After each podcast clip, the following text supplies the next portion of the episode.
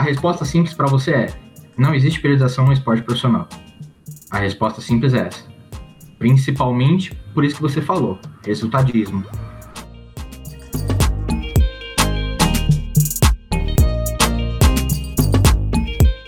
Oi, gente, sejam todos bem-vindos e bem-vindas ao GPSP Conversa. Eu sou a Sara Silvério. E eu sou Paula Cimarelli. Nessa semana, a gente compartilhou com vocês a primeira parte da conversa que a gente teve com o treinador Vinícius Freitas. Ele contou um pouquinho a trajetória de vida dele até o esporte de rendimento, mais especificamente o futebol. Agora a gente compartilha a maior parte, que de fato foi a conversa, onde os nossos integrantes do grupo GPSP trouxeram algumas questões para discutir com o Vinícius. Então, fique ligado e compartilhe com quem você acha que pode gostar desse podcast. Então é isso, pessoal. Bom podcast. Espero que vocês gostem.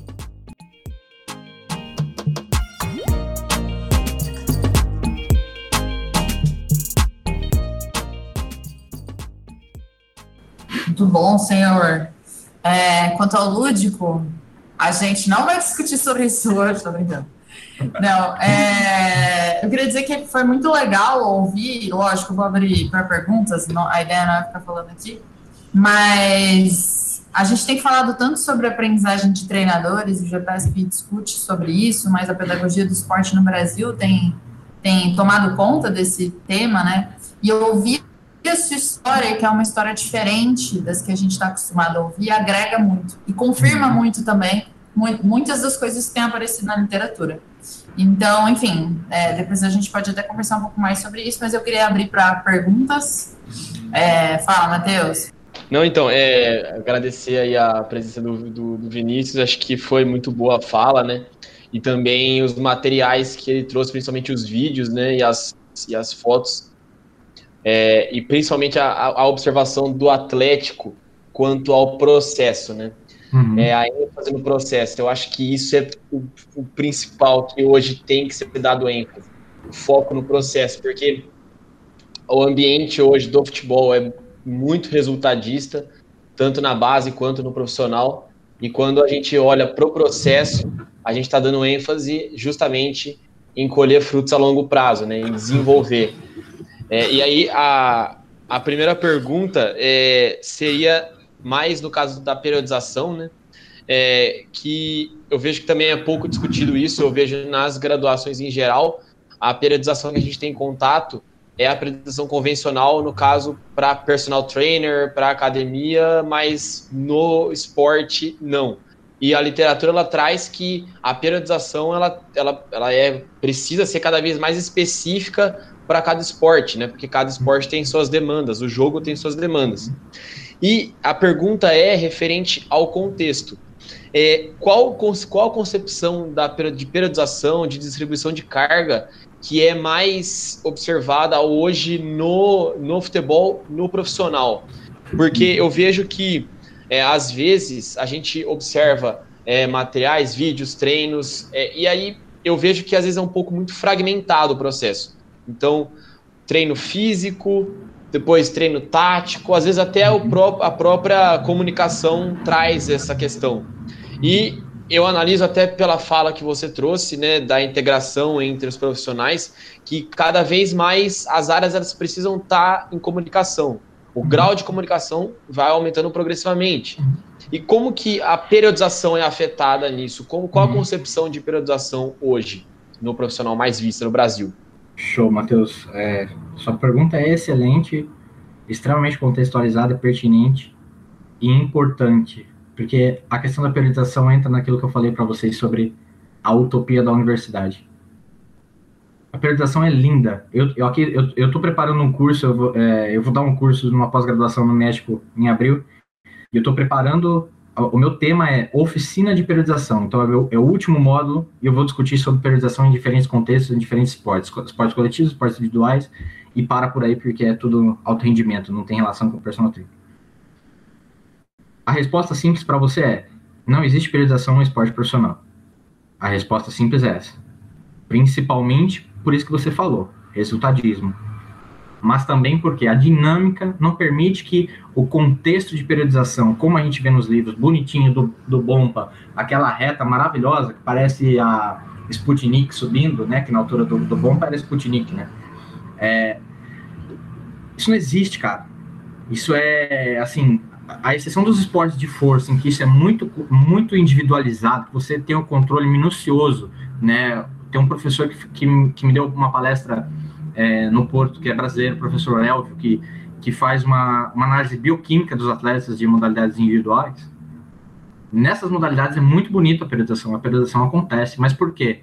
Eu sei onde é minha competição-alvo, eu sei o que é minha competição prioridade, eu sei o que é minha competição, que é um treino, eu sei o que meu atleta fez antes de vir para o treino, eu sei o que meu atleta vai fazer a hora que ele sai do treino, enquanto ele está na minha mão, ele deu 20 saltos, foram 20 saltos, né?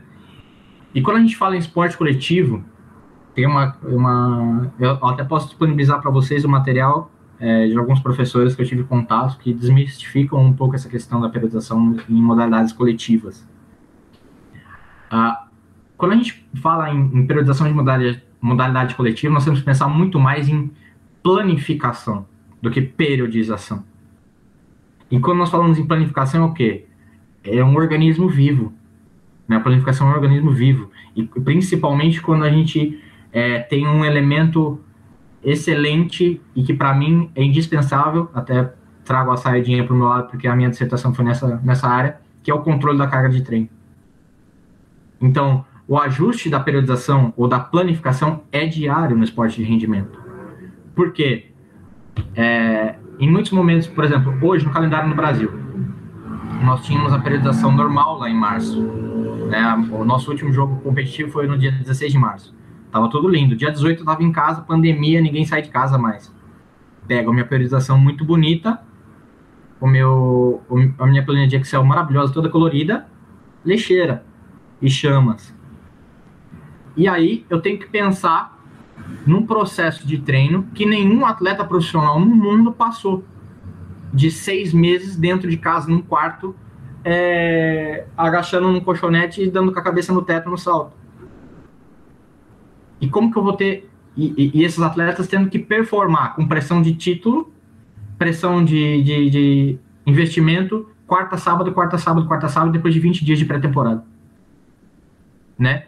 Então, assim, como é que a gente fala em periodização clássica, periodização ondulatória, periodização linear, num processo desse? Não fala, nem se discute. É dia a dia. Né? E aí entra na questão da planificação. É, eu tenho o meu guião do que eu espero que seja o meu mês, ou o meu ano, né? Até tenho bastante material nesse sentido, mas o que mais importa para mim é o que vai ser a minha semana.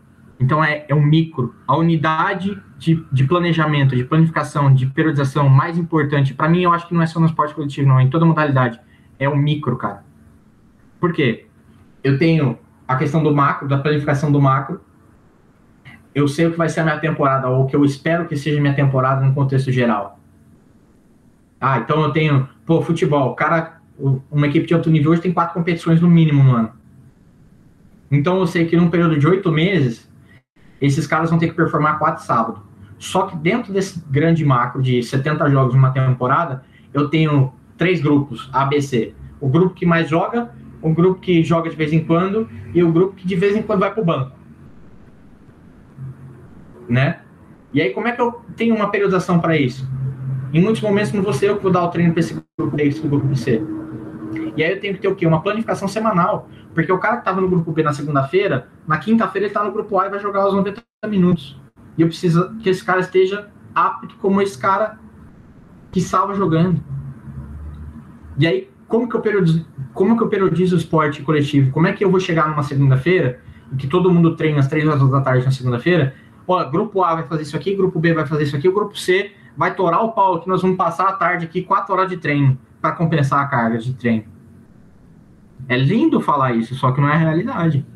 É, é, são poucos contextos em que isso acontece, em que isso pode acontecer. E aí nós pensamos muito mais no quê? Na planificação do micro. Detalhar o meu micro, construir os perfis de carga dos meus atletas, que aí entra aquela questão do processo.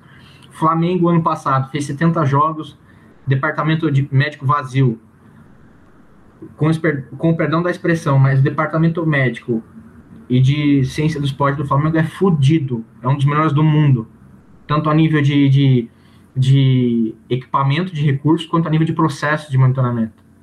As decisões são tomadas a todo tempo.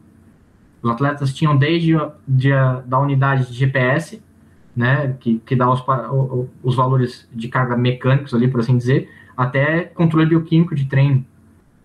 Né? Então, esse é o contexto, assim, aquela é a Disney, né? É a Disney, onde a gente quer chegar, mas é a Disney, né? Então aí você já não fala mais de periodização. Eu tenho certeza que e o Jesus, o Jorge Jesus, né, e a comissão toda do Flamengo, que são portugueses que tem a tal da periodização tática lá, que vai lá, é uma forma de organizar de organizar esse planejamento, né, para assim dizer, promete muito mais do que cumpre, mas é uma forma de, de se construir um planejamento. Quando você não tem nada, alguma coisa você tem que fazer e, e, e a periodização tática quando estourou com o Mourinho lá, foi exatamente o sucesso de uma forma contemporânea ou ajustada à questão coletiva de planejar o treino. E aí você está pensando muito mais no processo. Então, por exemplo, eu tenho um microciclo padrão que, na, que o jogo é no sábado. Da segunda a sexta-feira, na segunda, o conteúdo físico é esse aqui. O conteúdo tático é esse aqui. O conteúdo técnico é esse aqui. O cara pisou no campo, ele já está pensando no conteúdo tático do dia. Ele saiu do campo, ele já está pensando, ó, amanhã o nosso contexto de treino é, sei lá, é um 3 para 2 no exercício principal, contextualizado com o posicionamento do corpo em relação à baliza para proteger o, a, a, a, nossa meta. E aí o meu aquecimento vai ser muito trabalho multidirecional, com ênfase na aceleração e na desaceleração. Então, desde o início, eu, eu já tenho um plano de treino. O que eu vou fazer, o exercício que eu vou fazer, em muitos momentos se decide no dia. Né? Porque aí você, pô, eu, eu tinha 28 atletas no meu grupo. Chegava na segunda-feira, era um bingo. Porque eu não sei como é que esses caras estão 48 horas depois do jogo. Né? E aí eu tenho que ajustar ali no momento. Né? O cara me deu a escala, a escala de, de percepção subjetiva de recuperação de, e de dor, o cara tá baleado, tá arrebentado, não aguenta andar do refeitório até o vestiário. Menos um no treino, tá? Eu tinha planejado um 6 para 6 com posse de bola, já não vai dar mais. Vou ter que repensar na, na atividade. Só que uma vez que eu sei o conceito principal daquele dia ou daquele período, tudo fica mais fácil. E aí o quanto você vai fazer disso é ajustado na hora. Né? Então, quando a gente fala em periodização, é, até é lindo. O conceito é lindo, a ideia é linda, mas eu particularmente não, não, não acredito e não aplico e não vejo aplicado o conceito como ele é definido. Perfeito, perfeito, perfeito. Eu acho que até a gente refletindo sobre a a periodização, eu vi até os vídeos com, com jogos, né? Aí eu uhum. acho que até pode fazer, a gente pode até fazer um link até com o que a gente discute nas reuniões. É, a relação, no caso, de exercícios, no caso com o conteúdo, com a ênfase em algumas em determinadas valências por uhum. meio de jogos. Uhum. Porque a gente vê em alguma, algumas é, distribuições da carga e, planeja e planejamento, onde ocorre, no caso, algo meio fragmentado. Então, agora vai ser o treino físico, então faz o treino físico específico. E depois vai para algo totalmente diferente, separado daquele treino físico. Mas Como que é essa... há os dois contextos, há os dois, há os dois contextos. Então, assim, o jogo não cumpre todos os requisitos. Uhum. Não só nas, no, nos termos das capacidades físicas, como também nas capacidades técnicas também claro que quando a gente está pensando em, em, contexto tático, em, em, capacidade de conhecimento tático, difícil não ser trabalhado através do jogo, mas pode ser também. Mas quando nós pensamos, é, por exemplo, pós-jogo, os atletas, os seis que ficaram no banco e não entraram, esses caras vão fazer intervalado a seco depois do jogo. Porque eu tenho que dar uma carga de treino deles, porque senão eles vão ficar 48 horas sem treino. Da mesma forma, quando eu faço um treino de jogo é, e eu tenho ali no meu, no meu micro, no meu contexto, que é, nós vamos cumprir, na média, 20 a 30% em alta intensidade em relação ao que foi feito, no, o que é feito na média do nosso jogo. Ah, na terça-feira não cumpriu. Como que nós vamos cumprir isso? Nós vamos fazer uma, uma série a mais do jogo reduzido, com o risco de não atingir aquilo, ou nós vamos fazer aqui seis minutinhos, oito minutinhos, um intervalado a seco, mas com a intensidade lá no teto para alcançar as métricas que eu queria. Né? E, essa, e essas são as decisões. Então, às vezes a gente via lá, pô, puxo sempre o contexto do Flamengo porque é o que tá mais na moda, ficou muito na moda aqui. A gente viu os caras aquecendo em volta do campo aquela corridinha, né? Mas aquilo é muito folclórico também, cara. Aquilo lá é aquela coisa de, pô, de começar a trazer os caras para o ambiente do treino, que não tem uma, uma de treino. É, é, é, é a arte do negócio, não a ciência do negócio. É aquele momento que, pô, vamos trazer os caras para o treino, porque esses caras estão falando de como é que foi no Rio de Janeiro ontem à tarde, enfim. Vamos começar a trazer esses caras para o ambiente de treino, de fato.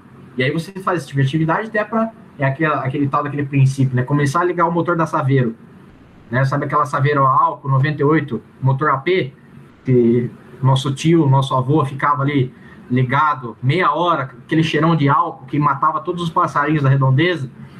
Era isso, né? Então é esse tipo de coisa. E você tem as diversas é, formas de, de, de, construir isso, de encaixar trabalhos analíticos secos, tanto no nível técnico quanto tático e físico, né? Perdão, quanto os trabalhos de jogos. E, e as duas coisas se complementam. Você precisa ter as duas coisas. Né? É que muitas vezes quem comunica isso para nós, nós que estamos de fora, nós temos uma impressão de que as coisas são muito é, o quadradinho, sabe? É, pô, que bonito. A gente olha ali 30 segundos do treino do São Paulo e fala, pô, São Paulo é um baita de um treinador. Não sei, vai ver as duas horas seguintes, se é mesmo. Sabe? É, então é, é, exatamente isso que, assim, às vezes a gente que está de fora né? Que é muito essa coisa da gente, até por a gente não discutir isso da forma que deveria discutir, a gente toma umas conclusões que, que por um lado, a gente pode pensar, porra, mas eu sei tudo e não tô lá, mas de outro lado, a gente pensa assim, o que, que esses caras estão fazendo? E não é bem assim. Né? Não é bem assim. E, e, e, e, essa comunicação de departamentos hoje, eu tenho fisioterapeuta que sabe de tática mais do que eu, se calhar. E sabe do contexto de jogo mais do que eu. É, da mesma forma que eu tenho treinadores que sabem do contexto físico mais do que eu também. Né? Então isso é muito dinâmico, cara. É, e às vezes a gente toma um modelo errado como norma. Né? E nem tudo que é divulgado é, é certo, é, é o melhor. Né? Nós temos muitas coisas por fora que, que acontecem no contexto do clube, discussões que não aparecem. Né? Ninguém estava na sala do Jesus para saber as decisões que ele tomava de escalar fulano ou ciclano. E a mágica aconteceu naquela salinha, que não apareceu no Globo Esporte, né? Perfeito, perfeito, professor. Obrigado, obrigado mesmo. Aí a resposta ela, ela traz várias, várias, vários insights né, durante a resposta. Valeu, obrigado, professor. Imagina, Matheus. Bom, professor, boa tarde. Boa, senhor Matheus. Vai lá, Silas. Estão me ouvindo? Sim, sim, Silas, perfeito. Ah, valeu. É, prazer, professor. Boa tarde, galera. Tudo bem? É, bom, eu vou. Minha pergunta vai, vai é, referente àquilo que você estava é, falando. A gente está tentando discutir a questão da carreira, né, do, do, desse profissional e você tem as suas críticas referente à, à instituição, à faculdade, né? A, a, gente sabe que também, como eu acabei agora, né? Fiz ontem minha última prova uhum. e, e, foram cinco anos e realmente a gente não, não o que ouve falar de periodização, né? Dessa formação para o treinador não existe, até porque também não há tempo hábil, né? Devido à uhum. quantidade de carga que a gente tem de, de, de matérias e tal.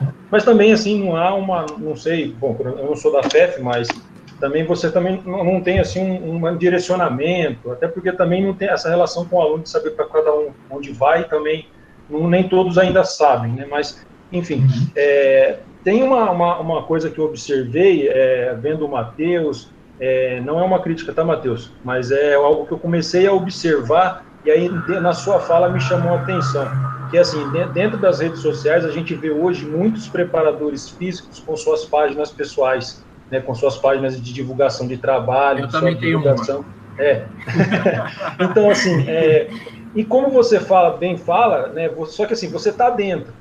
É, uhum. Você sabe como funciona, você sabe como é o seu dia a dia. Eu não faço a mínima ideia, cara. Então, assim, é, além de ter muita curiosidade de saber, não só do futebol, como de outras áreas também, como é esse dia a dia, porque é, eu não venho de, da, da prática de, de, de competição, então é, não tenho essa, essa, essa noção, mas a gente é o que, é o que você falou, a gente vai pela mídia, pelo que a gente escuta falar. Uhum. Então, assim, é, como é que você vê isso hoje? Né, como é que você vê essa, essa. Porque muitos que entram na graduação também é, começam, ah, eu quero fazer educação física por causa disso, mas também não tem um contato. Você acha que isso hoje tá, é uma forma de ajudar ou não? é, você acha que isso mais atrapalha ou ajuda, pelo menos, a gente é, observar ou a ver o jogo de forma de. Aí eu vou, vários, não só futebol, tá? Uhum. É, você acha que ajuda a entender o jogo diferente?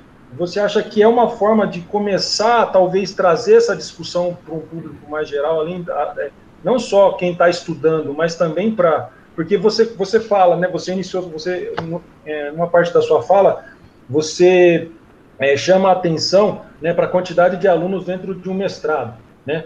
É, aqui talvez para a gente seria talvez o mestrado técnico, né, que a gente tem aí. É, não sei se tem tantos alunos. Hã? Oi? Uma pós-graduação. Isso é. Então, assim, é, também tem esse contexto nosso, né, de educacional. Então, a sua visão, mais ou menos, assim. É, Silas, assim, eu, acho muito pertinente a sua, o seu questionamento, porque é uma coisa que, quando nós estamos dentro, é, o nosso filtro fica muito condicionado, cara. E, e assim, condicionado para nós, em relação àquilo que a gente consome como informação, e condicionado ao que as pessoas estão falando, as pessoas estão de fora. Né? Um dos primeiros preparadores físicos que eu tive contato, um cara que trabalhou no alto nível por muito tempo e continua trabalhando no alto nível por muito tempo. É, logo que a gente começou a conversar, ele falou para mim assim: é, Vinícius, tem um provérbio espanhol que fala assim: falar de touros não é o mesmo que entrar na arena. E é exatamente isso, cara. Sabe? E eu me preocupo muito, eu, eu nesse período de, de pandemia, eu tive várias fases profissionais. Né? Eu fui do ódio, querendo pôr fogo em tudo, ao, pô, vamos tentar recuperar isso, cara, vamos tentar ter um discurso diferente. Por que, Silas? É, quem está dentro normalmente quer estar num lugar melhor. Né? A gente, nós somos todos eternos insatisfeitos com a nossa posição. A gente está no Atlético, a gente quer estar no Real Madrid. Se a gente está no Real Madrid, a gente quer estar na seleção intergaláctica. Né? E, e, e a gente romantiza muito o discurso, cara. E assim, as redes sociais são uma plataforma de venda acima de tudo. As pessoas esquecem que as redes sociais foram concebidas como uma plataforma de comunicação. E aí, sabe aquela charge bonitinha de que tem duas barraquinhas? Em uma das barraquinhas está lá escrito é, mentiras bonitas e na outra barraquinha tá verdades feias.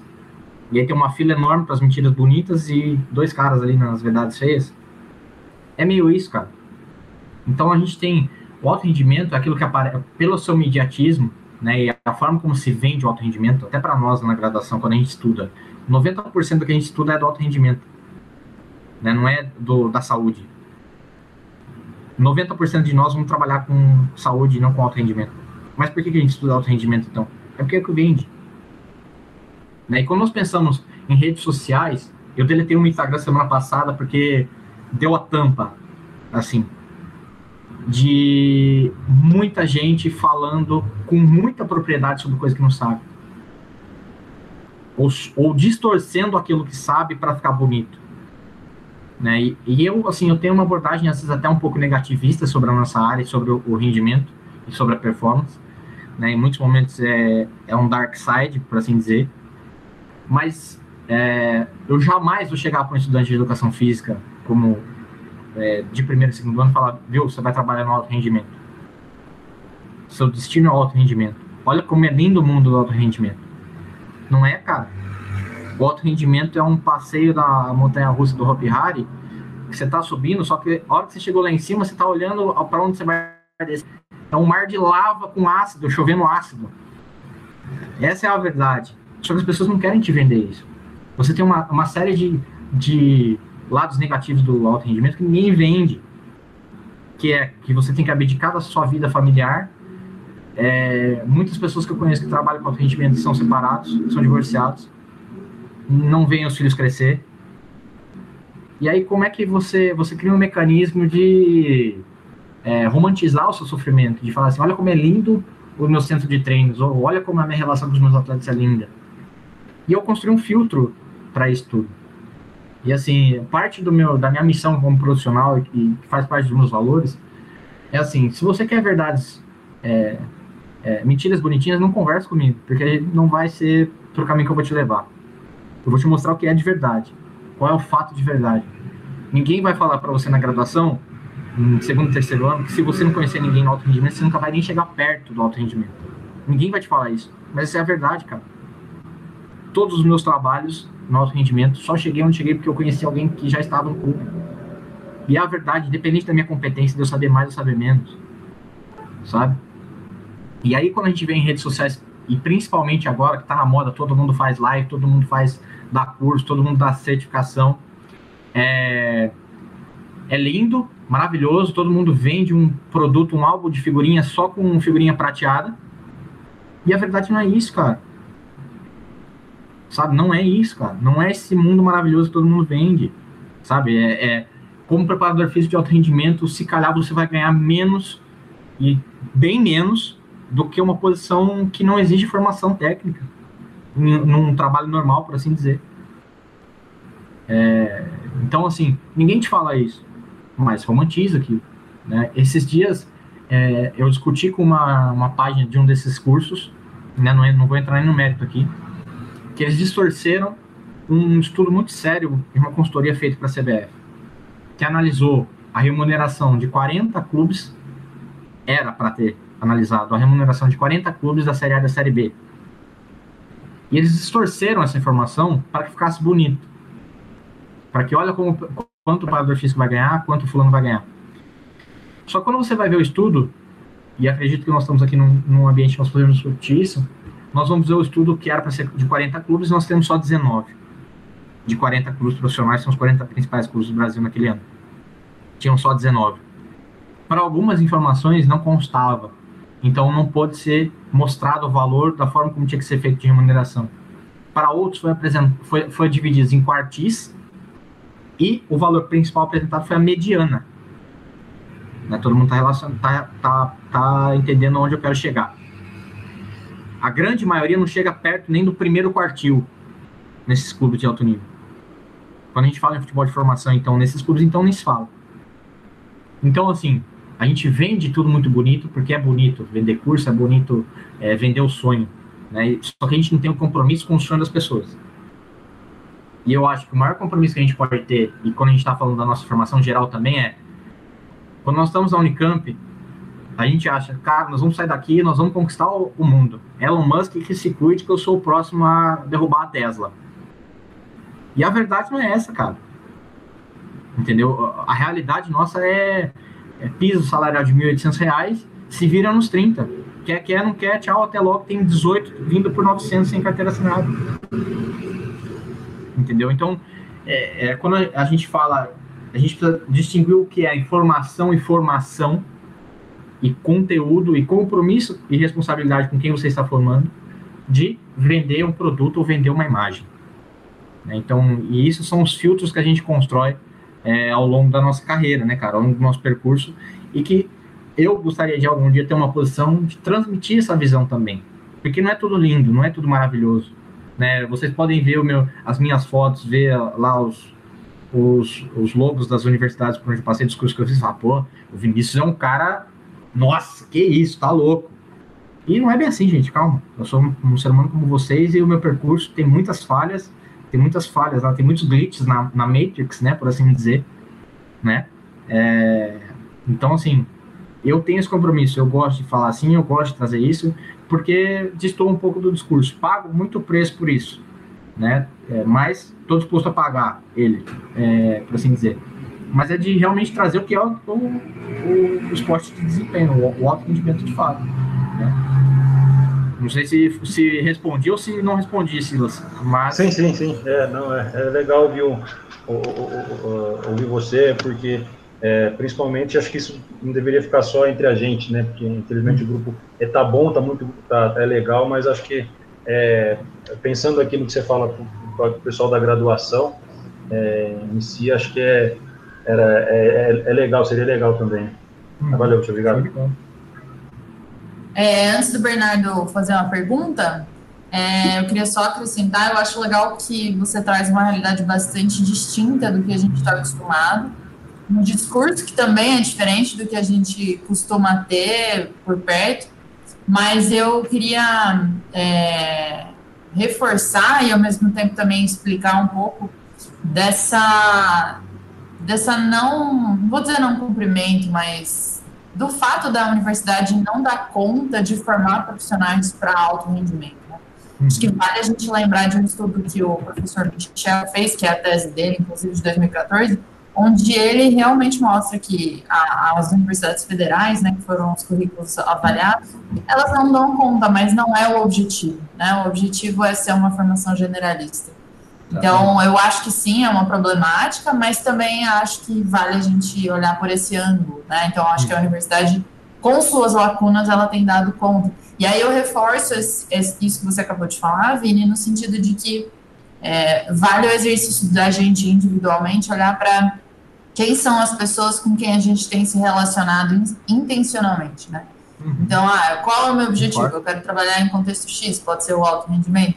Então, quem são os profissionais que eu tenho ido atrás e o que é que eu tenho feito com a informação que eles têm me passado? Porque senão a gente compra qualquer discurso realmente que a gente vê no Instagram e que a gente acha bonito. E aí que entra a reflexão, né, Matheus? Aproveitando que a gente conversou sobre isso hoje cedo. É, e aí que entra a reflexão. Qual sentido tem isso para mim, né? De que forma isso se aplica? É, isso é válido ou não? Vamos testar para ver se é verdadeiro ou não isso tudo. Inclusive o que o Vinícius está falando aqui. É, a gente está achando lindo? Vamos na prática testar, né? Às vezes ele está falando um monte de besteira e estamos comprando porque. Exatamente. Né? É, Exatamente. É, e, e, assim, complementando a, a, sua fala, Paulinho, por exemplo, é, que é o, é que eu falo da, da experiência diferente, do contexto diferente. A, a gente não pode esquecer que a educação física no passado, inclusive a FEF, tinham um tronco comum e depois se desmembravam em diferentes troncos: lazer, saúde e treinamento. Né? E, e, eu acho que falta muito, falta muito essa, essa reflexão nossa própria ao longo do processo de formação de estudante. É, cara, beleza, você quer ir o rendimento, mas atenção que não é só rendimento a sua vida. Você tem outras áreas que vão te trazer tantas coisas boas quanto rendimento. Eu tive um professor no mestrado se chama José Soares, para mim um dos seres humanos mais brilhantes que eu tive o prazer de conhecer e de conviver. Ele é um professor catedrático na FADEUP, então quer dizer que é o cara que, depois do presidente da República, ele poderia mandar um país sossegadinho. É, ele é um cara que começou no esporte de rendimento, é professor da FADEUP praticamente desde que a FADEUP existe, é, passou por handball, passou por futebol, inclusive seleção portuguesa, Copa do Mundo e tudo. É, desenvolveu um trabalho com o IPO, que é o Instituto do Porto Oncológico, né, Instituto Portuense Oncológico, alguma coisa assim, mas é o IPO, é, com um trabalho de câncer de mama, é, que o IPO fica do lado da FADEUP, então é tipo uma escala para os estudantes passarem para ir para a FADEUP. É, presta consultoria para uma escola de pilotos, de pilotos que eu falo de, de performance, de corrida mesmo, de automobilismo, espanhola, é, MSI Sport, e presta consultoria de performance para um dos maiores segmentos empresariais da Europa, que é o grupo Deloitte. E ele desenvolveu um algoritmo que monitora os executivos através de um, de um anel, de um gadget. É, e aí, tipo assim, o cara tá a 70% hoje em relação ao desempenho comum dele. Opa, você não vai chegar nem perto de tomar decisão em nada aqui, porque seu sistema de decisão está prejudicado. Então, olha como esse cara é claro que a gente está falando de um contexto totalmente diferente, mas. E ele abriu os nossos olhos para falar assim: ó, vocês estão fazendo um mestrado de treino de alto rendimento aqui, vocês são 90, né? Se cinco de vocês daqui cinco anos estiver no alto rendimento competitivo esportivo, estão bem na estatística. O restante de vocês não vai nem chegar perto do rendimento. Então é bom vocês terem alternativas, mas olha as alternativas que vocês têm aqui. Porque hoje o, o contexto de quem vai para a FADEUP 98% é pensando no futebol, porque teoricamente a FADEUP é o berço da periodização tática. Eu, inclusive, fui por causa disso. Mas atenção que não é só aqui que vocês vão acabar. Né? Não é só no rendimento que vocês vão, vão, vão crescer ou desenvolver a carreira de vocês. Né? E uma coisa que eu acho muito positiva e que eu gostaria muito que isso fosse replicado aqui no Brasil é que os professores não têm compromisso só com a universidade, com a pesquisa da universidade um, um dos meus professores da minha disciplina de, de, de mestrado, de, de futebol, de treinamento de alto rendimento de futebol, é treinador da seleção portuguesa, sub-17. E em alguns períodos ele não dá aula pra gente porque ele está em estágio com a seleção. É, uma das minhas professoras é coordenadora do IPDJ, que é o Instituto Português de Desporto da Juventude, que é tipo é um, um órgão ministerial que regulamenta o esporte. Então ela tinha, ela nos dava algumas disciplinas de, de pedagogia do, do, esporte, de didática do esporte, e nos outros períodos ela tinha obrigações políticas de fato, né, compromissos políticos de fato, que ela regulamentava o esporte e o exercício da profissão no país. Ela era uma das pessoas que dava o carimbo para aprovar se você está pronto para ser um treinador ou não. Né, então, vejam a riqueza que um aluno de 21 anos que se forma em Portugal com 21 anos nas, em ciências do desporto, a riqueza de formação e de contatos que ele teve.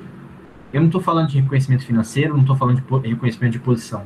Estou falando de experiência, de repertório de experiência. Como a, a universidade pode ser mais rica no que já faz.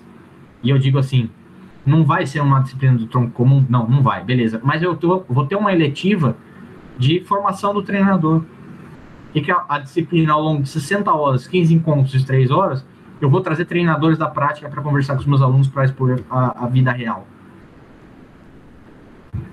Entende? Então, assim, é, eu acho que a universidade cumpre o que deveria cumprir, é óbvio, é, isso para mim é muito claro, principalmente a Unicamp. Mas poderia ser feito mais coisas em paralelo. Então, por exemplo, é, eu, eu, discuto muito isso. Hoje, é, eu, eu vejo para a Unicamp, eu vejo um campus da Unicamp totalmente distante do esporte de rendimento da cidade. Por que isso? A gente precisa investigar as razões disso. O que, que a gente precisa fazer para levar o aluno para dentro do rendimento e trazer o rendimento para dentro da universidade? Quais são as políticas que nós podemos construir a partir disso? Para cumprir essa lacuna da discussão do rendimento para preparar o meu aluno para o que é a vida real, se ele quiser seguir o rendimento e se ele conseguir seguir o rendimento.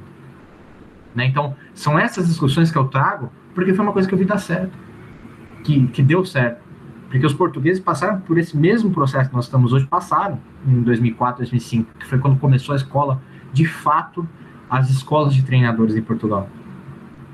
Né? Então, assim, e aí, por exemplo, tem o, o exemplo da, da FADEUP, que o, o laboratório de biomecânica é uma integração entre três faculdades, que é a Faculdade de Medicina, a Faculdade de Engenharia e a Faculdade de Desporto, mas esse laboratório fica na Faculdade de Desporto, e é uma iniciativa público-privada. Então, as pesquisas que são desenvolvidas ali, ah, é para o rendimento? Beleza, mas o que esse, esse grande projeto vai trazer para a saúde? O que esses caras estão fazendo teste na pista com a palmilha, é, com sensores é, de pressão, vai trazer para os meus é, pacientes diabéticos do, do, do, Hospital São João do Porto, que é como se fosse um hospital, um HC, por assim dizer. Entende? Então, assim, nós podemos fazer mais ainda adequado ao contexto da formação básica. É essa que é sempre a minha grande crítica, que eu vejo muito, e, e eu não culpo ninguém por isso, não, pelo contrário. É, mas os professores estão engessados pela legislação é, de atuação deles.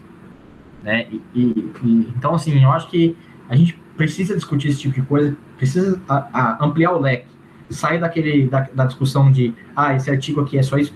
Vamos deixar de estudar um pouco os nossos clientes, os nossos pacientes, os nossos atletas. Vamos começar a pensar um pouquinho na gente. Vamos começar a discutir um pouco mais a nossa profissão, a nossa formação e a nossa atuação. Né? Qual é o cenário de verdade de educação física? O que a gente precisa para fazer melhor, para alavancar a nossa profissão, da mesma forma que os portugueses fizeram, e hoje o treinador português está na moda. Tem treinador português trabalhando no mundo inteiro, em todas as modalidades. E não tem brasileiro trabalhando mais no mundo inteiro. Por quê? A gente não é o país do futebol? Acho que não.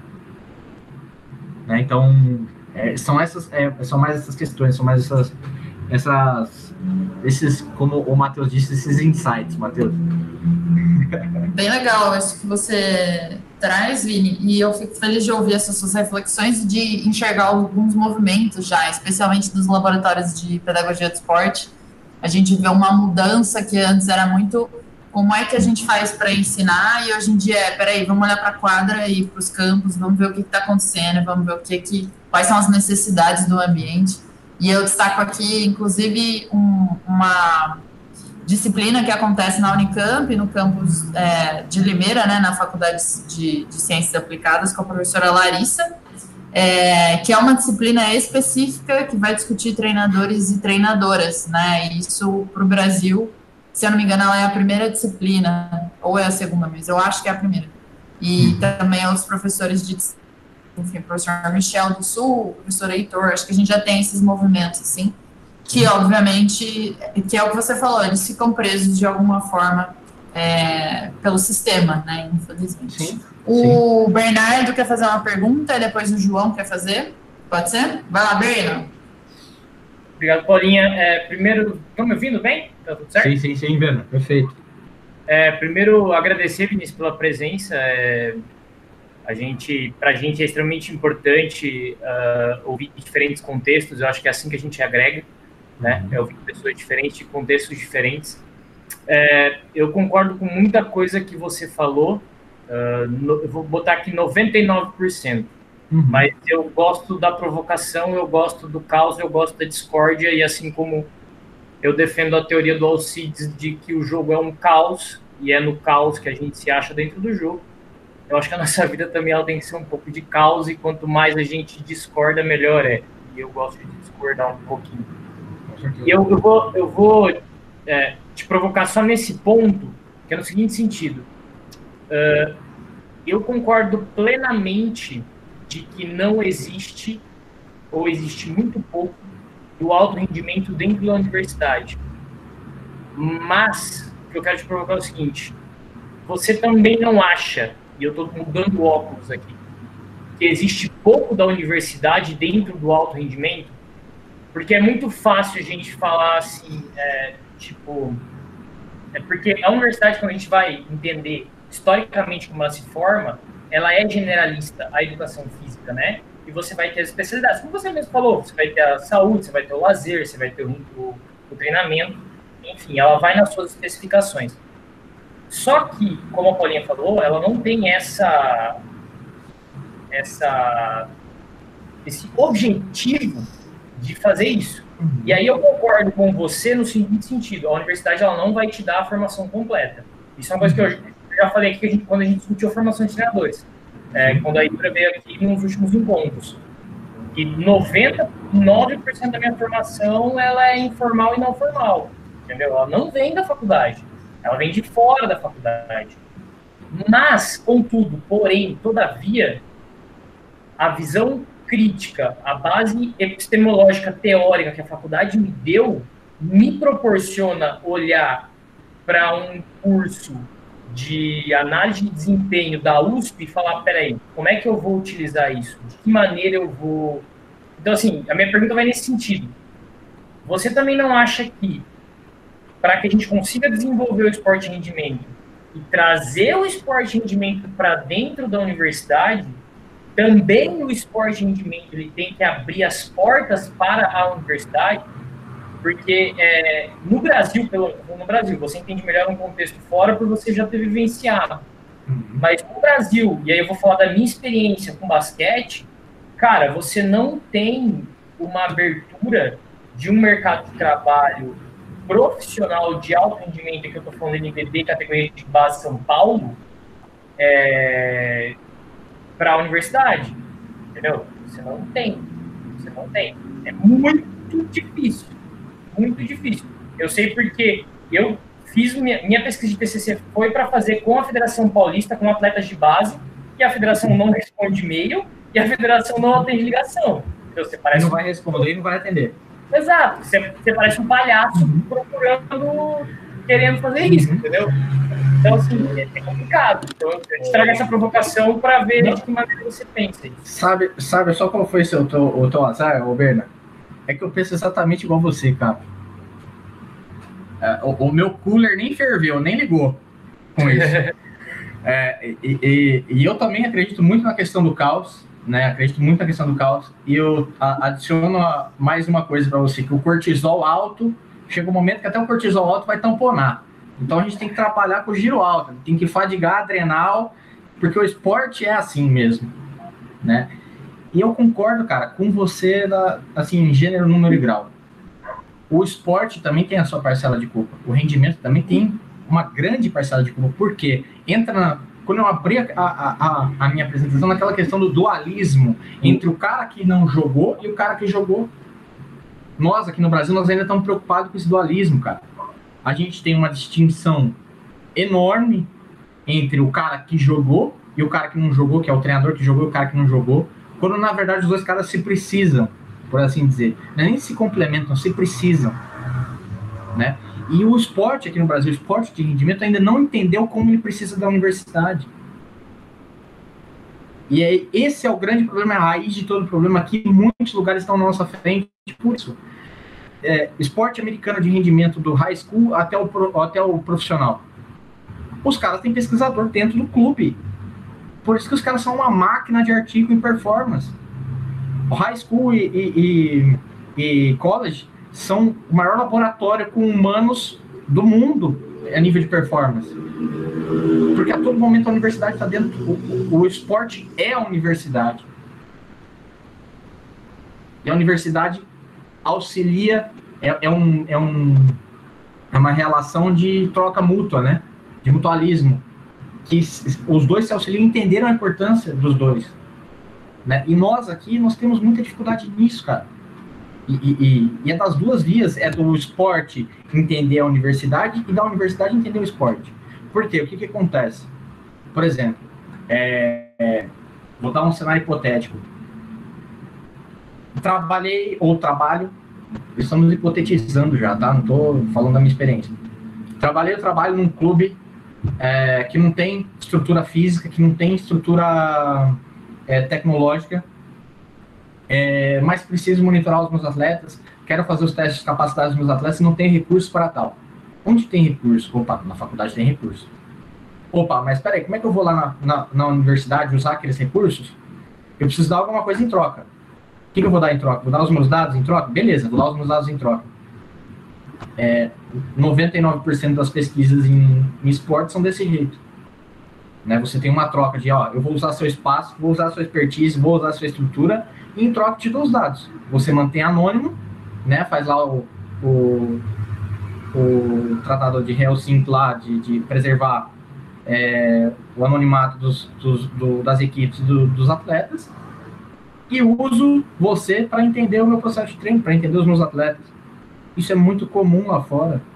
Né? O, o, o, o, o Futebol Clube do Porto, até pouco tempo antes de ter o seu departamento de performance, ia na Fadeu para fazer os testes de pré-temporada. Isocinético, ioiô, tudo. Curiosamente, o Futebol Clube do Porto empregava, se não muito, quase todo mundo, 90% dos alunos da Fadeu. Hoje, é, não é mais o Porto que tem essa função lá no Porto, mas os clubes da região, é, o Rio Ave, que é um clube da primeira divisão, os, o, as modalidades de quadra, então nem se fala, 99,9% dos profissionais do, do Grande Porto são alunos da FADEU. Mas por quê? Você tem essa troca. O, o rendimento entendeu o que a universidade pode trazer e a universidade entendeu o que precisa fazer para que o rendimento continue indo na universidade. Porque há essa troca. Você forma os profissionais com qualidade, entrega para o clube, para a instituição esportiva. A instituição esportiva te traz a, a expertise, o know-how, o dia a dia, o que é o campo de fato, e você utiliza esses dados que esses caras usam nas suas publicações, que é o que move as universidades, tanto aqui no Brasil quanto no mundo, em Portugal, é a publicação. Se não tiver publicação, não tem dinheiro, gente. É simples, a verdade no cru é assim.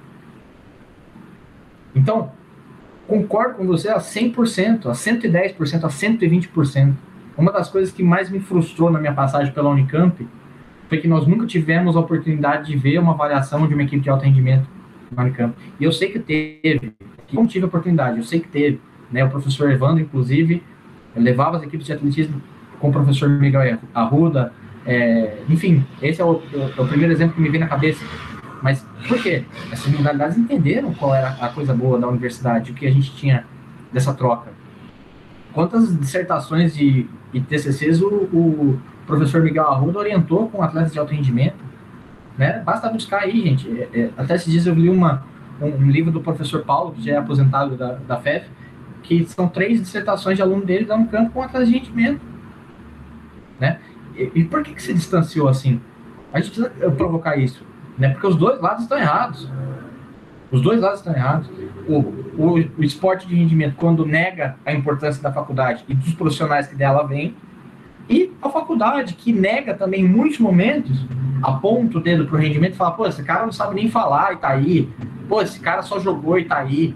gente, como a gente sabe, tem uma série de formas de, de, de, uma série de conhecimentos é, que não são só teóricos. Uma, o cara sabe fazer, ele sabe explicar o que ele faz muito bem. Se ele faz muito bem, ele está resolvendo o problema e acabou. E aí ele tem que ter um cara do lado dele que vai falar, professor, pô, vamos fazer isso aqui diferente. Só que aí entra aonde a gente, onde a gente se perde. Na forma de traduzir essa informação e de pedir essa informação. Que é que eu acho que é a nossa grande falha. Porque a gente quer adequar o rendimento a nós, para trazê-lo à universidade. Não vai ser assim nunca, em nenhum lugar. É, quando a gente quer o rendimento perto da gente, é nas condições do rendimento, não o contrário.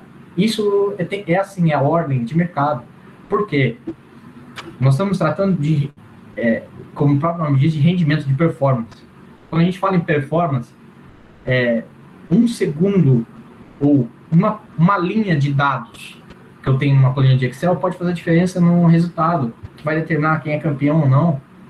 Eu posso, é, é, por exemplo, usar a minha dissertação como, como exemplo no, na terceira divisão do Estado de São Paulo, na terceira divisão do Estado de São Paulo. Eu tenho um compromisso com aqueles dados de que, é, claro que são só valências físicas, mas se fosse um pouco mais complexo a nível tático, a nível técnico, e se essa equipe tivesse um contínuo, eu tenho a responsabilidade de não permitir que isso se torne uma arma para os adversários dessa equipe. Né? Que, pô, hoje todo mundo sabe qual, como é que a Lamazia trabalhava. O Barcelona tinha um nicho de mercado. Todo mundo sabia qual era o tipo de jogador do, do Barcelona. O grupo City, que hoje administra o Manchester City, que administra o Melbourne City, que administra o New York City, todo mundo contratou o Guardiola e os outros treinadores que estavam na comissão do Guardiola para copiar o modelo do Barcelona. E hoje o City só não tem mais aproveitamento a nível da formação porque tem dinheiro para contratar. Né? Mas já replica o modelo de formação do Barcelona. Então, olha a vantagem competitiva e de mercado que o Barcelona perdeu. De fazer uma coisa que todo ninguém sabia como era, até certo ponto, e agora todo mundo sabe como faz. Continua sendo Barcelona, mas você já tem três ou quatro escolas na Europa que formam ou que jogam num período de cinco anos muito próximo do que o Barcelona fazia. Então você tem que ter esse compromisso de que, tudo bem, eu estou levando é, a universidade para dentro do, do, de um rendimento específico, de um esporte específico, de um clube específico, mas eu tenho que ter cuidado com esse tratamento porque é uma vantagem é, competitiva. Tudo no esporte, o mínimo detalhe faz a diferença, né? Então, é aí que eu, é, que eu falo, e eu concordo com você, por isso que eu falo que, meu, que minha, minha, meu cooler não fritou. É, que é, é esse distanciamento, nós entendemos o, os motivos desse distanciamento para que nós é, mudemos isso, coloquemos a, de novo a, a, balança a nosso favor. Né? Então, permitir que os alunos voltem a ter oportunidades no rendimento, permitir que haja um sistema que integre o rendimento com é, a universidade. Né? Que traga, por exemplo, no campo da FEF não dá, né? Porque, pelo amor de Deus. Mas imaginem se a FEF tivesse, por exemplo, é uma coisa que está na moda agora, se a, se a FEF tivesse um campo sintético, ao invés desse campo de grama, tivesse um campo sintético de qualidade, de alto padrão, como é no Palmeiras, como é no NAR em São Paulo e como é na, na Arena do Atlético Paranaense, é, é óbvio que eu não vou trazer os atletas da Ponte para treinar lá. Mas eu não posso oferecer para a Ponte um serviço de que duas vezes ou três vezes por ano nós vamos é, fazer avaliações periódicas é, para formação, principalmente quando o profissional é difícil, né? Você fala em avaliação profissional e trazer atletas profissionais, mas para a formação eu vou ter uma bateria de testes a cada seis meses ou quatro meses e fazer um projeto como a FADEUP faz, que os, todos os clubes das quatro principais modalidades federadas da Associação do Grande Porto ali vão na FADEUP é, levar dados no projeto INEX, que vai traçar o perfil do jovem desportista português e quais são os sucessos o jovem desportista português é, se profissionalizar de alto nível, de baixo nível, de, de nenhum nível. Entende? Então isso foi feito com um trabalho, com uma coisa sólida, né? com uma, um relacionamento claro e transparente. Ó, seu limite é aqui. Você passou, você está fora, você não chegou perto dele, nós estamos bem. Então falta um pouco disso também. E, e, e aí tem aquela questão, num ambiente que já tem uma, uma teia de relações muito complexa, que é o rendimento. Uma, muitos interesses que vão além do esporte. Né? O esporte, o futebol profissional no Brasil, em muitos momentos, ele não é o 11 contra 11 lá dentro. É muito mais do que isso. Tem muito mais coisa envolvida. Num ambiente desse, que já é delicado, você chegar e falar, ó, vocês vão fazer assim agora? Gente, vocês estão mortos. Nós estamos mortos, é aí que a gente acaba, é aí que a gente sai e os caras nunca mais abrem a porta. E aí fecha, ah, aquele lá é o professorzinho. Cancela esse cara.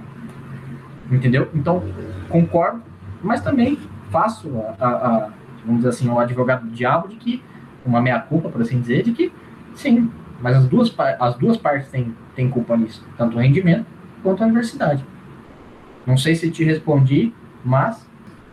É, boa tarde. Em primeiro lugar, acho que agradecer e parabenizar o Vinícius por essa fala tão clara e, e, e tão é, boa e tão rica. É, eu acho que não, até a minha pergunta, eu não sei se vai chover um pouco no molhado, porque depois de toda essa sua fala, é, eu vou acabar voltando para alguma coisa que não sei se tem sentido, né? É, eu só queria dizer, provocar um pouco e depois fazer uma fala. É, quando você mostrou o primeiro símbolo de clube por onde você passou, você passou lá em 2014. Sim, sim. Eu passei lá no início. Eu sou um dos, dos iniciadores lá com o projeto AFA, né? Então, um, uma parte do que você falou, nós vivenciamos, porque quem nós uhum. tínhamos como idealiza, idealizador pedagógico, a qual eu estava diretamente ligado, era o Alcides.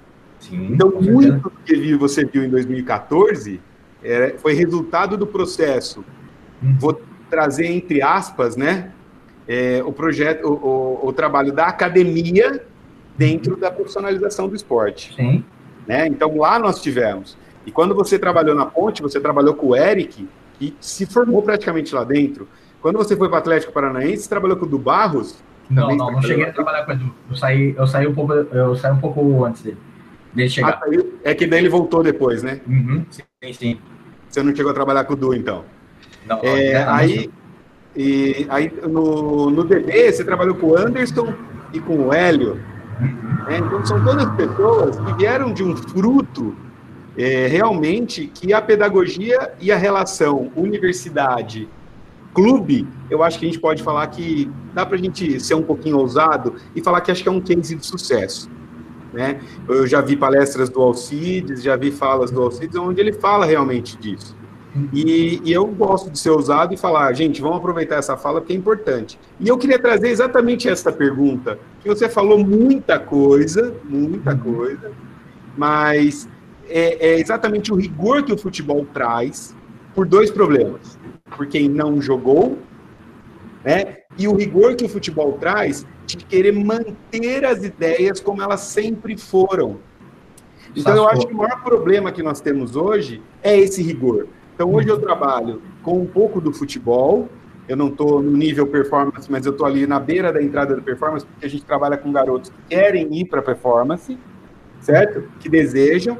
E essa semana eu tive lá no, nos treinos algumas discussões que passaram exatamente da resistência desses garotos, porque eles vieram de algum outro tipo de processo de formação e eles são extremamente é, resistentes e ensinados a trabalharem dentro de uma, de uma padrão, não é o melhor termo, desculpem, vai, vou facilitar os termos, mas quase de uma padronização. Então o lateral ele tem que ser só lateral, o volante ele é só volante, não sai do lugar. Uhum. Então, quando você propõe algumas mudanças, então nós queremos que eles aprendam a trocar de, de, de, se movimentar mais dentro do campo, trazer um pouco do que o handball traz dessa movimentação, né? E o cara não consegue. Por quê? Ele existe um rigor na formação dele como atleta. Estou falando de garotos aí é, o mais velho que eu tenho lá tem 21 anos. 20, 21. Então, se você pensa nesse processo, o quanto isso interfere na formação, né? Então, acho que é um pouco que eu digo, já que você teve essa experiência e passou por todo esse meio, toda essa confusão, né? É, o quanto nós também não estamos é, é, travados dentro do processo de formação, e eu gosto de também, como disse o Bernardo, vamos provocar um pouco, eu acho que é, a negação e, e, e, isolar quem é muito competente é um problema, é, é uma forma de eu facilitar a vida de quem é menos competente, de quem é menos capaz. Eu gosto de pensar o contrário. Eu quero trazer pessoas cada vez mais competentes para perto de mim, porque assim eu cresço e eles crescem também. Né? E o futebol ele faz o contrário. O cara que dá muito trabalho, os caras querem excluir. Sim, sim. É, é, é, o que eu vejo. E, e, a universidade ela tem também um pouco do rigor. Eu sei que existe um rigor burocrático, mas ele, ele pode ser corrompido no bom sentido. Uhum. As pessoas precisam ter um pouco mais de boa vontade institucional, boa vontade pedagógica e boa vontade uhum. pessoal, profissional. Né? Porque senão você passa, que nem eu tenho formado, estou formada mais é, há, bastante, há um tempinho já, bastante, não vou falar quanto tempo aqui, né? Mas Fala a verdade. tem uma série de rigores para você conseguir acesso a algumas coisas. Ô, ô, João, é, só deixa eu destacar uma coisa que você foi bem na, você foi bem na raiz, né? É, quanto ao case de sucesso e, e quanto ao Paulinho. É, no Paulinho eu trabalhei com é, quatro caras na altura, que eu, eu estagiei em profissional. E já estava na fase ruim, já estava jogando a bezinha, enfim, uhum. não tinha mais orçamento, não tinha mais apoio da prefeitura, não. Trabalhei com o Eric Martins, que era o treinador, e depois nós fomos treinador, ele foi o treinador com quem eu trabalhei no primeiro ano de sub-17 na Ponte. Exato. É, trabalhei com o Rafael Ferreira, que hoje é analista de desempenho do Ludogorets da, da Bulgária. Enfrentou o José Mourinho na quinta-feira passada. Um cara que me abriu portas. É, ele que me colocou no, no estágio no, no Paulinho. Né? Então, você vê onde esses caras estão. Né? Outro cara que, que estava comigo lá foi o Danilo Benjamin, que até então estava no, no Guarani, agora na, até o começo do ano. É um cara com quem eu trabalhei junto no Atlético Paranaense também, que foi um dos treinadores com quem eu trabalhei no Atlético Paranaense. O Anderson não trabalhei com ele no, no Paulínia, mas nós nos encontramos aqui, o Hélio também, no, no Desportivo. E, e, e, o outro cara é, foi o Christian Lizano. Na altura era o preparador físico, mas o Christian depois eu não tive mais contato com ele. É, mas também foi um cara que, que assim, aprendi muita coisa. E o Paulinho o mesmo. tá na CBF, né? Isso, exatamente. E, e, e o Paulínia, é interessante quando você fala dessa questão da, da construção do projeto da integração de uma mente que veio da universidade, por assim dizer, que a gente sabe que ele não é só da universidade, mas ele veio no primeiro momento da universidade, e construiu todo um processo que foi muito harmônico e deu muitos frutos. E que, por esse tal desse status quo do futebol, hoje sumiu. Né? Hoje acabou. Né? Então, e é exatamente, eu puxo essa, essa fala sua, e mais uma vez, é, você também falhou como o Bernardo falhou. Meu, meu, meu ventilador aqui nem fritou porque eu concordo plenamente. E o que falta no futebol, e que nós temos muita dificuldade aqui, é em aceitar essa provocação, em aceitar o criticismo e desafiar o tal do status quo. Por que, que a gente faz assim? Ah, porque sempre foi assim. Não pode mais ser essa justificativa. Se a gente está justificando assim, nós estamos sendo preguiçosos, cara. Não pode mais ser essa justificativa. E eu concordo com você. E o, e o futebol é um ambiente que segrega se você pensa diferente, você tá fora. Se você vai contra o que eu tô falando, você tá fora. E essa é a realidade, cara. Essa é a realidade. Você, se você falar, se você for um prego que entortou para a direita em vez de entortar para a esquerda, opa, cuidado que você está se minando. A tendência é que vão te arrancar com, com, a, com a serrinha lá. E é assim, cara. E eu acho que a dificuldade é exatamente essa. É, é de, de você aceitar ser desafiado. Por que, que o Atlético Paranaense dá certo, por assim dizer? Porque o, o, Atlético tem um ambiente de muito desafio a nível interno, de crítica. Né? Eu me lembro o primeiro dia que eu cheguei no Atlético Paranaense, é, eu, primeiro que eu fiquei duas semanas só vendo o outro preparador físico dar treino para a categoria que eu ia pegar. E eu, e eu, e eu não entendia isso. Falei, caramba, eu fui contratado e estou chegando aqui para ficar vendo treino por duas semanas.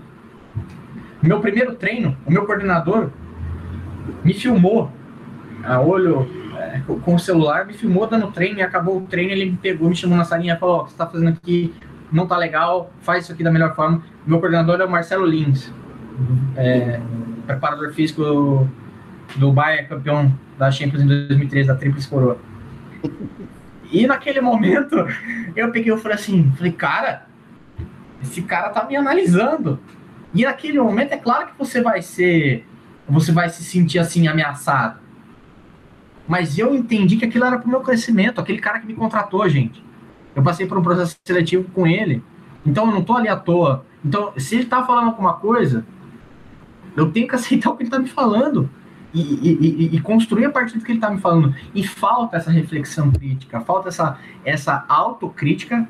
Para mim, o problema começa aí, João que quem, quem tá no futebol acha que sabe tudo e que é aquilo e pronto. E falta também aceitar a crítica externa, mas claro que quando ela é fundamental e quando ela não é maldosa. Que o problema da crítica no futebol é quando essa crítica começa a assumir é, funções que transcendem a ela, a ela própria, por assim dizer. Que começa a ter outros interesses que você sabe muito bem, que você já esteve lá dentro, você sabe muito bem quando a crítica é uma crítica construtiva e quando a crítica é uma crítica que vai servir de argumento fantasioso lá no futuro para te demitir, uhum. né? E eu, é, é assim, eu sou um, um, um, profissional muito inquieto. Eu sempre desconfio do que eu faço e eu tenho muita é, certeza da minha capacidade antes de ter certeza da minha capacidade. Quando eu terminei a minha dissertação de mestrado, eu falei, cara, que bosta de trabalho. Meu Deus do céu, que lixo, cara. E agora eu olho assim, não, mas calma. Vamos lá, pera. Pô, tem que sair umas coisas boas. Opa, falei com um professor muito bom que vai me auxiliar a, a, a, a publicar e falou, Vini, tem coisa boa aí, cara. Tem coisa boa aí. Então calma que não é tudo ruim. Calma que não é esse desastre total. Mas falta isso. Porque as pessoas têm muito aqui, ó, hipertrofia do papo, cara. Hipertrofia do papo. Né? Eu aceito a crítica e eu peço por ela. Mas isso é uma questão de personalidade, isso é uma questão de, de, de quem você é como ser humano antes de quem você é como profissional. Né? E isso, infelizmente, eu não sei se é, é aquela história, né? Os, é, os atletas vão jogar basquete porque são altos ou são altos que jogam basquete? É aquela história, né? O cara tá no futebol porque ele tem um ego inflado e não aceita a crítica, ou ele tá na, ou ele, né, o, contrário, né? Então, assim, é, é, é muito difícil, cara.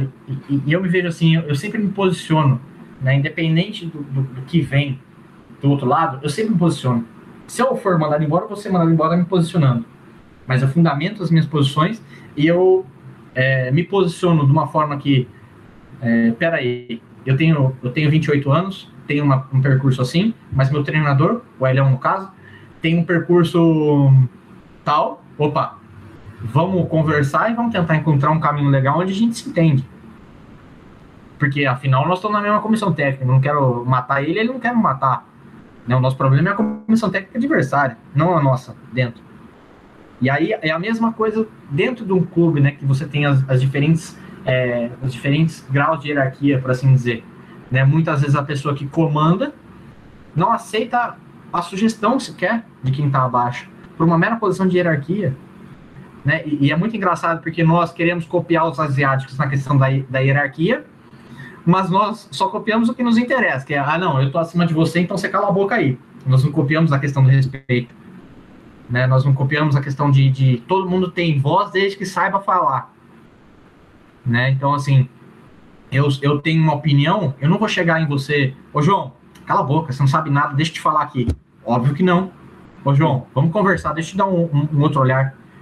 E aí, ah, sei lá, você foi resistente. Pô, como que eu vou convencer o João disso ou mostrar esse outro caminho para o João? Se você vai acatar ou não, a decisão é tua, né? Mas isso é, é sistêmico e, e, em todos os níveis, macro e micro no futebol, né? Você sabe muito bem, João, né? Que, que assim, infelizmente, quanto, por exemplo, na minha função de preparador físico, eu tenho um limite até onde eu, eu posso ir nessa questão de transformar. E eu pago, pago por isso até hoje. Né? Em muitos momentos me posicionei de formas que eu não deveria ter me posicionado, mas me posicionei. É, e hoje eu tô onde eu tô. Eu tô em casa num, sem trabalho, por assim dizer. Né? Então, assim, mas paguei, é, eu aceitei o preço que eu tinha que pagar porque traía os meus valores como pessoa antes dos meus valores como, como profissional. E às vezes falta um pouco é, essa flexibilidade falta um pouco da forma como a gente vai falar alguma coisa, né? Como nós vamos comunicar alguma coisa. E é exatamente isso. A gente tem duas, é, dois pilares de concreto fixados 20 metros no chão que precisam se comunicar. Só que um tá atacando um pedaço de pedra no outro, e a verdade é que ao fim da discussão os dois vão acabar no chão, ninguém mais vai estar em pé. E né, e ninguém construiu nada, né, ninguém se fortaleceu, esses dois pilares nos transformaram numa ponte, numa coisa boa, né, e, e é muito isso, é fruto disso realmente, dessa inflexão, né, dessa, dessa dificuldade de aceitar a opinião, né, dessa dificuldade de aceitar a crítica e de estar aberto a ela, né, nós, nós vemos os grandes processos, o, o futebol alemão só voltou a ser o futebol alemão depois que eles passaram vergonha em casa em 2006, e eles uhum. falaram assim, gente, nós estamos tudo errado. Demole o resto que está em pé que nós vamos começar do zero. Né? E foi o que foi, demorou oito anos, né? Demorou oito anos, mas os caras vieram ganhar aqui dentro da gente, né? Atropelaram a gente e tem um sistema sólido de formação, de integração, né? Você tem a, a escola de esporte de, de Leipzig, a escola de esporte de Colônia, e você vê como, como esses caras estão inseridos nos clubes, como há essa conversa de o que é feito na teoria, o que é feito na prática, vamos melhorar os dois, porque no fundo todo mundo quer vencer, no fundo todo mundo quer estar bem, no fundo é, é, eu, eu, eu trabalhei sobre a coordenação do Paulo Torre no Atlético, e o Paulo Torre para mim é um ser humano excepcional, e, e ele, o primeiro dia que eu cheguei no Atlético, eu sentei na sala dele, todo cagado, né, porque, pô, tô na sala do, do Paulo Torre, cara, e, e ele falou assim, Vinícius, fica tranquilo que o futebol tem espaço para todo mundo, até para gente competente. E ele falou isso para mim que eu fiquei assim, sabe? Fiquei, fiz um minuto de silêncio e falei, porra, né? E, e, e é isso, cara. É, é, é, um percurso que né, não é linear, nunca será linear. Nós vamos, de repente, é, eu vou trabalhar, sei lá, em algum clube grande aqui no Brasil, eu chego lá, não me dou com o coordenador no primeiro dia, tô fora, por qualquer motivo que seja. Ou vou chegar e vou construir uma carreira de 10 anos, como muitos amigos meus estão nos clubes há 10 anos, 15 anos. Né? Tenho amigos no, no, que trabalham comigo no Atlético tinham 10 anos, 12 anos de Atlético Paranaense. Né? Então, imagina esses caras que, que pegaram, é, sei lá, 200 gestões diferentes no Atlético, é, 200 coordenadores diferentes, pegaram da época do Antônio Carlos Gomes, quando começou o projeto de performance do Atlético Paranaense, até a revolução da Exos, que terminou com um pau desgraçado lá, né, com um monte de mentira que foi, foi dita por parte da imprensa em relação ao relacionamento do Atlético com a, com a Exos, que não é verdade. Né? Então, esses caras souberam fazer o melhor dos dois mundos, né? E são esses caras que vão perseverar, esses caras que fazem esse melhor dos dois mundos, por assim dizer, né? E quando é, nós falhamos em, em sermos flexíveis também, nós também temos que ter autocrítica. Eu sei exatamente os momentos em que eu errei, que minha comunicação foi agressiva que, e violenta até, e eu paguei o pato, né? Mas falta realmente, concordo muito, para fechar minha fala aqui, senão me estendo demais, concordo plenamente com você em relação a isso, de que das duas partes, e também principalmente do ambiente, né, que é um ambiente em que a velocidade das mudanças é muito diferente do que acontece na nossa sociedade, na nossa realidade, né? Então, é, é, é, na tecnologia nós falamos quebra status quo de qualquer forma. Na performance, no rendimento, a gente fala, opa, vamos manter o status quo um pouquinho mais aqui, que tá bonitinho, tá confortável. Vamos ficar um pouquinho mais no abraço aqui do status quo. Que eu acho que esse é o próximo grande desafio, né? E eu acho que até o pessoal é, do status quo está sentindo um pouco disso, que é a vinda dos, dos profissionais estrangeiros para cá, né? Estão sendo desafiados a pensar um pouco diferente né? Não, nem concordo muito com a forma que estão sendo desafiados, mas estão sendo desafiados a se reinventar para não perder espaço no mercado. Então é mais ou menos por aí, João. Muito obrigado, Vinícius. Tamo junto, João. Eu que agradeço a pergunta. Bom, gente, agradecer. Vinícius, cara, muito obrigado pela fala. É, contempla muita coisa. É, queria só falar, um, mas é mais um relato de experiência do que uma indagação. Uhum né? Estou no último ano da faculdade, passei o primeiro semestre, né? E a, e a minha área de atuação é com a preparação física também, uhum. né? E eu pude estar na, no mais alto nível aí, trabalhei lá na, na Ponte, futebol feminino, na primeira divisão. E, cara, tudo que, que você traz, o que você, que a gente discutiu aqui hoje, acho que me coloquei mais numa numa posição até de, de, de ouvinte, até para indagar as coisas, e, e a contemplação de, de, de, boa, de boa parte disso, né? Uhum. É, acho que eu, eu, tive uma boa formação, né, diferente um pouquinho do que a FEF proporciona na relação ao treinamento. Eu tive um, passei um período lá no, na bioquímica, lá com, com o pessoal, e e é muito diferente, né? O, o, mundo como que a gente encara na universidade quando a gente tem os desafios lá fora. Uhum. de cotidiano, né? Onde eu pude me ver é, de certa forma, eu senti um estranho no ninho. Cheguei ali com 22 anos, né, para trabalhar num, num ambiente diário, né, na real, pude usar isso como estágio, mas a minha função era realmente de preparação física. Eu trabalhei até com o Nakata lá, vocês devem uhum. conhecer o Nakata. Sim, sim, sim, conheço. E, cara, é, é, muito legal, né? E foi até uma discussão que a gente teve aqui no grupo, acho que foi no meio da pandemia, assim mesmo, no ápice, né? Que a gente discutiu um pouquinho do, do papel da universidade na formação nossa, né? Como treinador, né?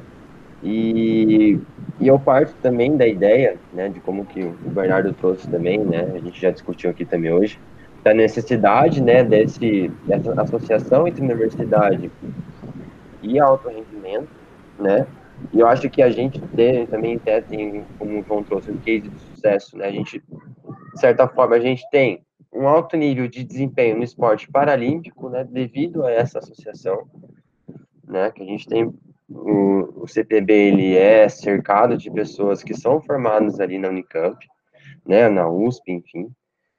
É, e também eu acho que boa parte dessa é, associação, né, que a gente chega de certa forma é, cru, né, para o esporte, né, porque ele, o esporte de alto rendimento, quando a gente, você viveu muito mais do que eu, né, mas a, a experiência que eu tive lá, ele é cercado de decisões políticas, ele é cercado de, de questões que vão além da sua é, in, é, competência profissional, né? E, e, creio também que, cara, tudo isso que a gente passa, né, na, na universidade, a gente tem, acho que também a gente, a gente, tem diversos campos e a gente tem boas oportunidades, né? É, acho que a valorização do esporte também universitário é das experiências que eles podem trazer para a gente como treinadores. Né? E isso também vai fazer parte da, da, nossa formação. Né? E acho que a gente tem que olhar com muito carinho né, para todas as experiências que a gente tem ali. Né? Às vezes a gente passa por passar no, no esporte universitário, a gente passa por passar é, as coisas que a gente aprende ali na faculdade, né, e até com certa forma com os professores, a gente tem alguns professores lá na faculdade que eles têm uma baita experiência com treinamento, né, e acho que também é muito do, do, do perfil do aluno, né, do graduando, né, que está ali inserido, de como que ele aproveita, né, as experiências que a Paula, a Paula me falou, né, que ela teve uma amiga que falou para ela que a faculdade não ensinou nada para ela, que ela passou na Unicamp ali por cinco anos e, e de nada significou. E eu vejo com todas as experiências que eu tive por trabalhar lá no time da, da, da engenharia, por trabalhar no time da, da, medicina da PUC, por trabalhar agora, trabalhar lá na ponte, né, e, e as discussões que a gente vai tendo na faculdade, como que isso também é rico, né, como que a gente pode usufruir desses, dessas discussões, dessas experiências, para também, né, claro que a universidade, né, o, o currículo, ela, ela, tem, né, as suas, é, os seus defeitos e as suas necessidades de mudança, mas também, né, de como que você traz a questão da autocrítica e a, e a reflexão, né, que, que é algo que a gente discute aqui bastante e foi algo que a gente terminou um curso aí, né, lá do, do LEP agora, que a Paula estava com mediadora. Foram quatro semanas somente batendo nessa tecla de reflexão, também de fazer a meia culpa dos alunos, né, dos graduandos, de como que a gente usufrui e a gente aproveita o espaço que a Unicamp ela oferece, né, e como que a gente é autônomo, como que a gente é, vai atrás do, daquilo que, que a gente é, deseja e como que a universidade também ela proporciona isso, né, eu acho que também a culpa não está somente no sistema da universidade, não está no, no, sistema do alto rendimento, mas também está no sistema como que a gente se comporta e como que a gente vai atrás também, né? Então, tipo, eu acho que, é, cara, mais uma vez agradeço muito a fala, acho que contempla muito, né? E principalmente esses relatos de experiências, né? Porque a gente é meio que, de certa forma, constituído por as experiências que a gente acaba passando, né? E, e você tem um currículo muito rico, assim, né? De certa forma, é rico com pouca idade, e pelas experiências que você traz, né? Por ter vivido isso de forma intensa, por ter vivido isso de forma que te proporcionou diversas é, vivências, e isso pôde trazer isso aqui pra gente. O Henrique, obrigado pela sua contribuição aí, cara. E, e só um adendo, né? Nós, nós nem entramos por esse mérito, né? Porque não era um pouco a, a, a, discussão, mas você tocou nesse ponto e eu também quero tocar nesse ponto, que é o esporte universitário. Né? Nós queremos ser treinadores, mas nem o time da, da faculdade da FEF nós conseguimos treinar. Ou nós queremos treinar, né? E eu vou falar que é, tem cinco caras que me vêm na cabeça que foram meus treinadores na, em alguns momentos na, no time de futebol de campo da FEF que estão trabalhando no altíssimo nível de performance de futebol. Conrado Vieira, é analista de desempenho da, da Ferroviária Feminina, é meu, meu é, veterano de FEF e meu veterano de FADEUP. E, e o, o, João assinou a cabeça, o João deve conhecer ele, trabalhou no Paulínia também. É, Caio. Oh, desculpe, o Conrado foi meu aluno. Exato. Na, no, no, colegial, no ensino médio. Conrado, irmão dele e a irmã. Os três foram meus alunos. Então, do Conrado eu falo com um carinho a mais. o Caio Fonseca, analista do Atlético Paranaense hoje. É, Bruno Baquete, analista da Seleção Brasileira hoje. Rafael Ferreira, analista do Lolo Goretz hoje três caras, quatro caras. É, não quero cometer nenhuma injustiça, mas estou me esquecendo de um quinto nome, mas esses caras todos começaram no esporte universitário. Esses caras não começaram trabalhando no, no Guarani, no... esses caras são treinadores universitários, gente. E o nosso esporte universitário tem um potencial gigantesco e a gente não aproveita. Entendeu? Exato. Então, imagina a, a, a riqueza de aprendizado que nós poderíamos tirar é, de manter e conseguir ter longevidade nas equipes de, de, de esporte universitário. Uhum. Né? E nós, na FEF, uma, uma, faculdade de educação física, nós temos dificuldade em juntar 11 contra 11, 5 contra 5 para os esportes de quadra. Né? E aí entra nessa sua, naquela, naquela, é, naquele ponto que você focou, Henrique. Como os alunos estão aproveitando as oportunidades que a universidade dá? Pois é. Para mim, uhum. e principalmente quando bato no ponto que é uma universidade pública, para mim, estão aproveitando muito mal, em todas as áreas. Né? E aí também, te dou até o um exemplo, eu fiz um, eu fiz o um estágio curricular é, de adaptada no rugby, é, no rugby de cadeira de rodas no campo. Aproveitei muito mal esse estágio. Aproveitei muito mal esse estágio. Porque não era o meu foco, óbvio, mas eu já sabia o que eu queria. Mas dentro da universidade, é, atividade física e saúde, os projetos de extensão, quantas pessoas vocês conhecem que dão aula nos projetos de extensão da FEF? Foi a minha primeira experiência, assim, na faculdade. Primeiro ano, cara. Entendeu? Uhum. Olha a riqueza de, de experiência que você tem né? Sem, e, e, da parte científica, então, eu nem falo, né? Acho que nós somos referência nacional e internacional nisso, nem, nem vou por esse mérito. Mas a riqueza de oportunidades que você tem, né, para um cara chegar no terceiro, quarto ano e falar que não fez nada. Porra, peraí. Você não fez porque você não quis. Peraí. Cuidado, né, em acusar a universidade disso, né? Mas a gente sempre quer puxar a régua para cima. Né? Eu sempre trabalho pensando em puxar a régua para cima. Eu parto do pressuposto que se a universidade está oferecendo, nós estamos lá para aproveitar. Né? Minha carreira toda começou no estágio curricular, proporcionado por quê? Ó, sou aluno da Unicamp, vim aqui, vou fazer um estágio curricular, beleza? Você me aceita? É uma oportunidade para a universidade. A gente, quando a gente se forma, a gente carrega uma etiqueta na gente o resto da vida. Exato. Né? Se você é um profissional bom ou ruim, são outros 500. Aí é muito de quem nós somos como indivíduos. Uhum. Mas você vai ter isso para sempre. Ah, mas você estudou aonde? Ah, mas você fez o quê? E a gente tem uma responsabilidade com isso. O olhar é diferente. Né? Entendeu? Então, assim, pô, é, não sei hoje, né? Porque já, já, já, já, já não tenho mais essa, essa visão do ingresso da Unicamp. Mas quando eu ingressei na Unicamp, é, era aquela coisa assim, ah, mas você fez educação, você está fazendo educação física onde? Querendo ou não, o mercado é esse, gente. O mercado de trabalho é esse. Não, eu não acho que está certo, porque há profissionais muito bons fora da Unicamp e há profissionais muito ruins, mas assim, péssimos na Unicamp, que foi formado na Unicamp. Né? Mas a, a, nós temos que prezar sempre por fazer a coisa da melhor forma. Né, e, e, e, explorar a riqueza dessas oportunidades. Eu tenho certeza que você, pela tua experiência no esporte universitário, é um outro profissional no esporte de rendimento.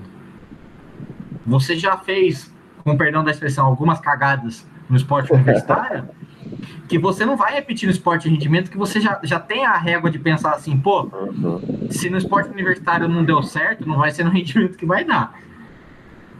Né? Ou então o contrário.